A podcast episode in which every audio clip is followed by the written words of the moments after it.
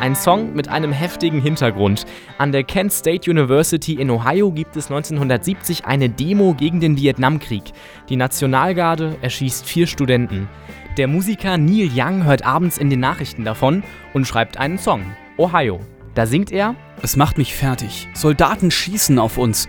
Sowas sollte es schon längst nicht mehr geben.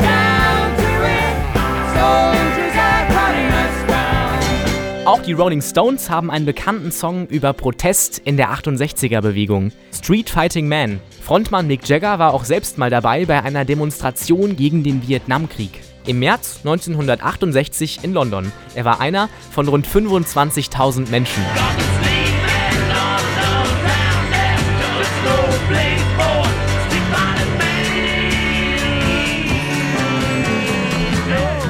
Wie lange muss es auf der Welt noch Kriege geben? Wie lange dauert es noch, bis wir Menschen wirklich frei sind? Bob Dylan stellt Fragen, die man gar nicht so leicht beantworten kann. Zeitlose Fragen. Der Protestsong schlechthin in den 60er Jahren. Blowing in the Wind. The answer is blowing in the wind.